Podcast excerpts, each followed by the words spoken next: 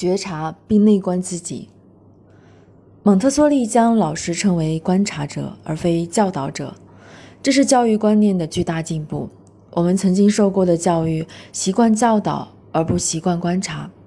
但对于有丰富生命力的孩子来说，观察他们的行为，从而了解他们的心理需求，毫无疑问，这是真正以人为本的教育。因为每个孩子都是独特的自己。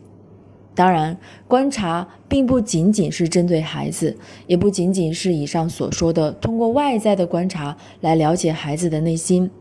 它还具有另一种意义，就是我们每个人对自己的行为以及念头的观察，也称为自我觉察。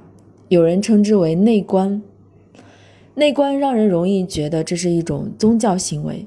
而且离我们的平常生活较远，但自我觉察却是我们每个人每天都应该做的工作。它的意义在于让自己感知到，我们真真实实的活着，不仅仅是身体，而且是我们的心灵。对于一个在社会中拼打过多年的人来说，遗忘自己的心灵是一件很容易的事情，但对于生命本身来说，心灵却是不可缺少的。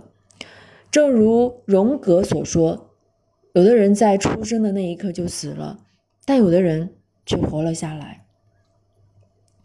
觉察自己的行为和念头，是让我们更好的了解自己的生命，懂得不断的内省，从而能够很好的驾驭自己。